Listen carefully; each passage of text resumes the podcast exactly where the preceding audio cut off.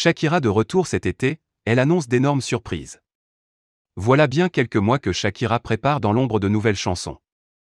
La célèbre chanteuse a notamment été aperçue et photographiée à plusieurs reprises en studio d'enregistrement, aux côtés de musiciens de Dua Lipa par exemple.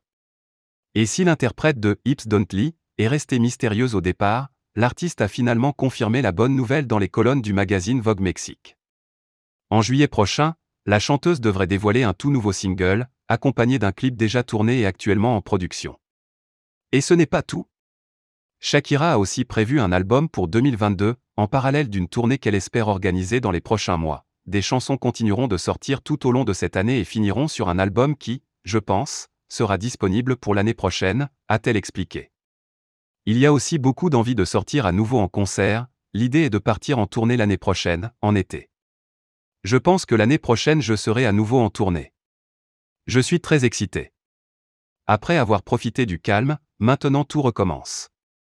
Après avoir consacré son temps libre à sa vie de famille et à ses études de philosophie, Shakira semble donc avoir l'envie de revenir sous le feu des projecteurs et ce, en musique.